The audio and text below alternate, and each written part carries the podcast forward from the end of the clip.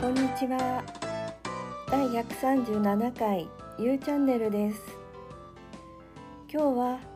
まあ今日もですけれども一人雑談で近況とか夫の見た夢など話してみたいと思います。よかったら倍速でどうぞ。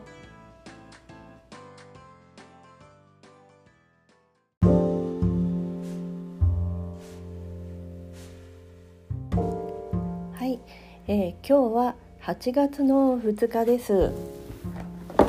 カレン、えーと、手元にあるカレン卓上カレンダー見ると今日は大安になっています。はい。で本当にもう真夏夏真っ盛りで、えー、セミの声もますますこう賑やかで、えー、うるささを増してきてますね。皆様お元気でお過ごしでしょうか？今日もまた一人雑談ということで、えー、一度、えー、紙には書き出しましたけれどももう長くなってもいいや、えー、目次を後で、え、ちゃんとエピソードに貼っておこうと思いますので気になるところだけでも流し聞きしてくださると嬉しいです。1番目の話題は夫の見た夢です、えー、皆さんは寝てる時によく見るよく夢を見る方でしょうか？私の私はよく夢を見るんですが夫はあまり夢を見ない方ですね。だからたまにこうすごく印象的な夢を見ると教えてくれたりします、先日あの夜遅く整体をした後ですね。まああの整体はですね平日だいたい1日おきぐらいにまあ20分だいたい20分整体をしています。でもう結構遅い時間です。寝る間際に整体していますので、えー、途中からもう夫は寝ているんですね。その日も、え、途中からもう熟睡よく寝てしまったようだなって思ったんですね。それで一通り整体が終わって、えーあのパパ自分の布団で寝てくださいみたいな感じで、えー、言いましたら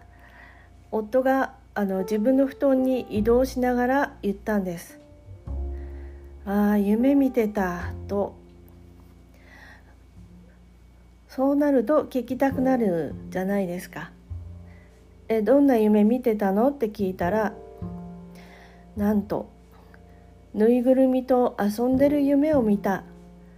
て言いながらもまたスーッと寝てしまいました。私はもう本当におかしくてたまらずにもう本当に吹き出しそうになるのをこらえながら、えー、真っ先にスマホのところまで行ってメモの画面を開いてそこにメモしました。何月何日何時何分夫の見た夢。でぬいぐるみと遊んでる夢を見たと。いや本当に何というか、えそういう夢を教えてくれたのは初めてです。で次の日の朝に私は本当に面白半分面白がって聞きました。昨日も本当に整体してる時途中からよく寝てたよねなんて言いながらそれであの夢を見てる夢を見てたって教えてくれたよって言って夫がびっくりしてる。でどんな夢見たか覚えてる？私に教えてくれたんだけどって言ったらいや全然覚えてないっていうことでした。夢を見たことすら覚えてないと。で私がそこで、えー、ぬいぐるみと遊んでる夢を見たようだったよって教えて実はあのその会話の前に、えー、ググっていましてぬいぐるみの夢を見たその占い夢占いの、えー、話もしました。で結構検索したらたくさん出てきたんですね。そのぬいぐぬいぐるみと遊んでる夢の占い結果っていうことで。まあいろいろありましたけれどもえー、ある方のその夢占いではそのぬいぐるみのと遊ぶ夢を見た項目がたくさんあってあの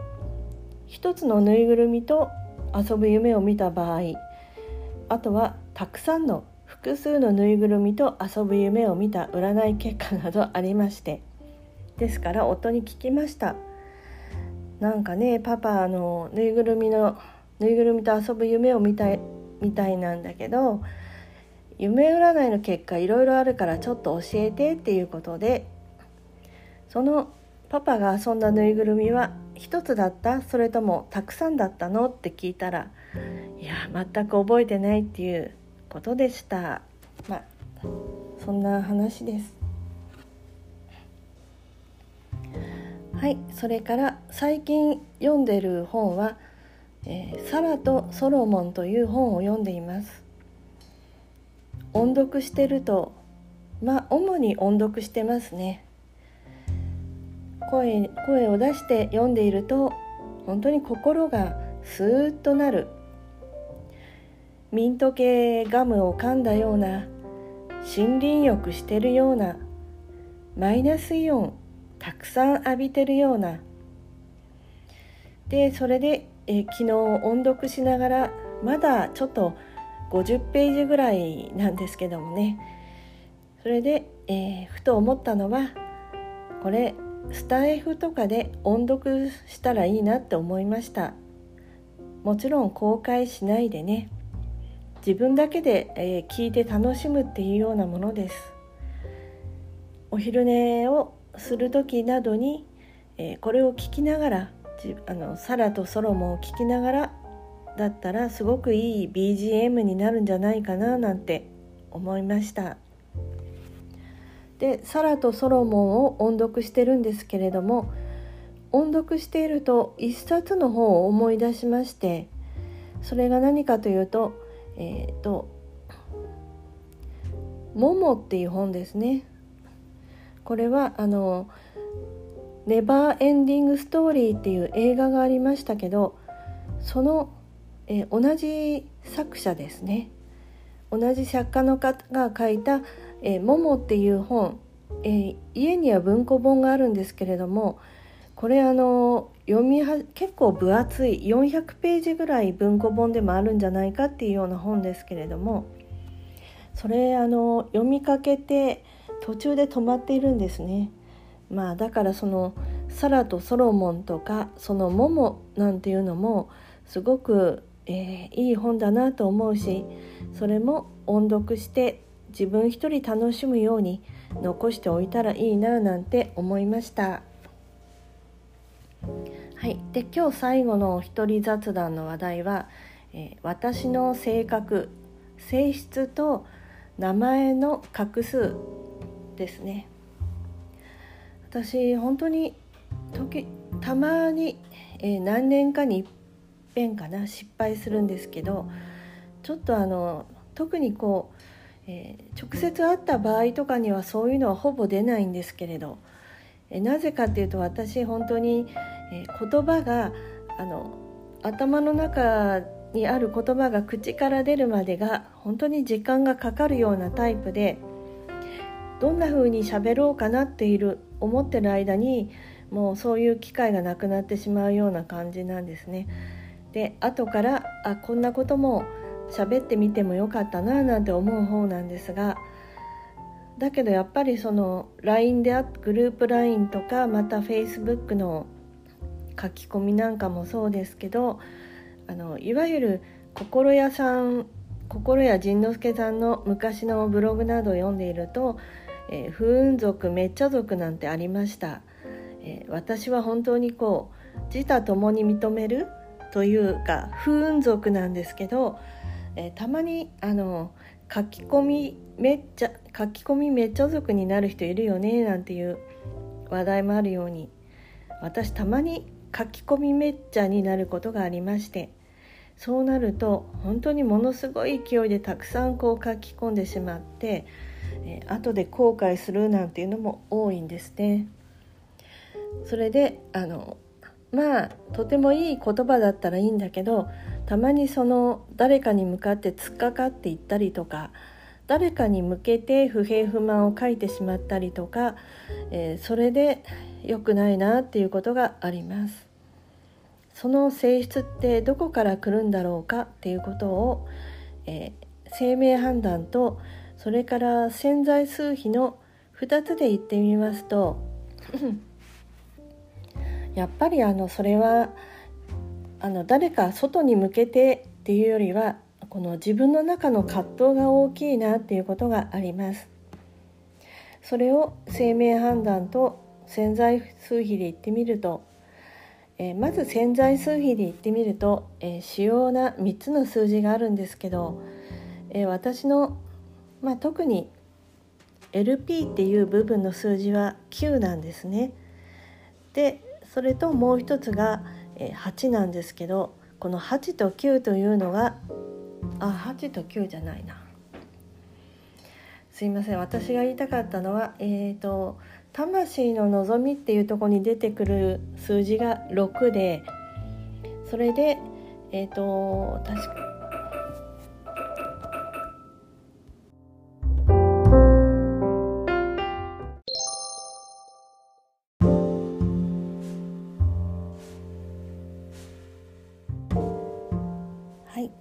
雑音が入ってしまいましたのでまた続きを喋ってみたいと思います。え潜在数比で私 LP9 それからえっ、ー、と仕事とか使命を表す魂の望みのところ D の8それから S の6これが魂の本当の望みで LP は基本的性質なんですけれどもあのまず、えー、9と8っていうのが、えー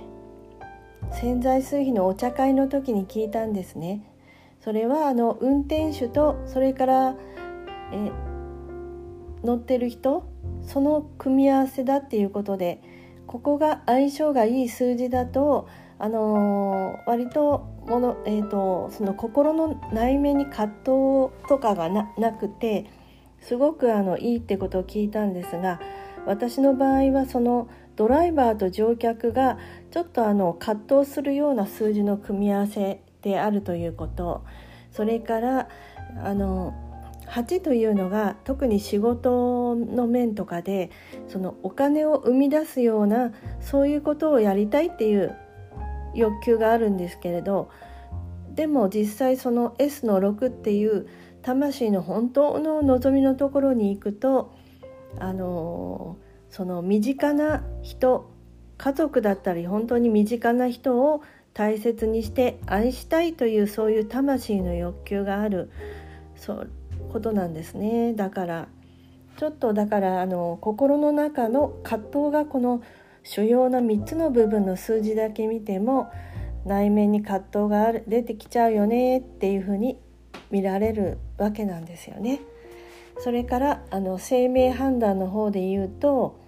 あのくまあ私占いに関しては娯楽と思って楽しんでます。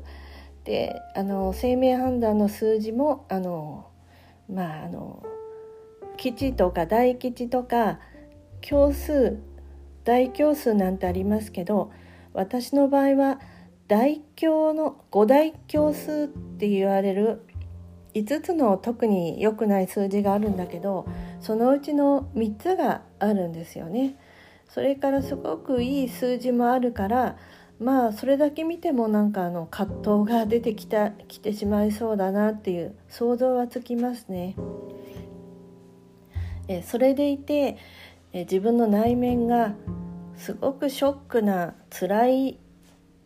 そういうような悩み深い悩みとか辛い問題などがあったとしても割と寝たら忘れるというような内面の数字もあります。だからそれはえっ、ー、とまあ引きずらないタイプなんですね。全全然引きずらないそういうそのような推移がある。そういうことを見てみるとえ自分が本当にこう内側の葛藤がものすごくあってだからそれが外に向けてアウトプットをしてしまうと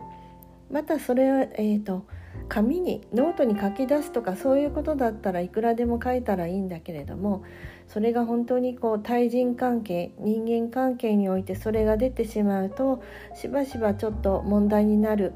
そういうふうに、えー、自分分析ができるなと思っています。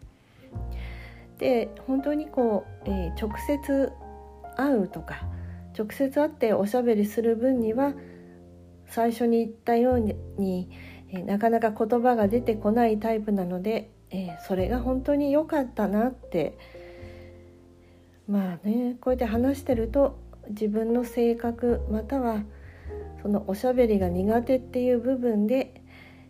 おしゃべりが苦手で本当良かったねっていうのがあるんですけどまあ本当に今ネットでねオンラインでこう関わるオンラインでの人間関係っていうと、まあ、そこに本当に注意しなきゃなって思いました。で昨日あの SNS ツイッターなどいろいろ見てみると、うん、中にはあの自分に対してものすごくこう応援メッセージに感じるものとか自分の味方になってくれるようなそういう書き込みを見つけてあの自分は間違ってないっていうような気持ちにもまたなってしまってですから本当にそういう部分自分を正当化してしたいなとかそういうなんか欲求が出てきちゃったわけなんですよね。でもやっぱり後々考えるとやっぱりそれは口に出して言わない方がいいとか誰かに対して外側に対してやっぱり出さない方がいいなっていうふうにそこはやっぱり注意しなさいっていうような、えー、自分自身の客観的に見た時そんな思いがとってもしました。だからやっぱりこの特に8月、まあ、7月でちょっと失敗しちゃったんですね。で8月は特に、えー、まあライオンズゲートっていうのもありますけどエネルギーが本当に強くなる期間も8月前半にありますのでやっぱりこう自分自身このポッドキャストで喋りながら戒めを戒めたんだなっていうようなそういう一人雑談になりました。はい今日はこの辺で終わります。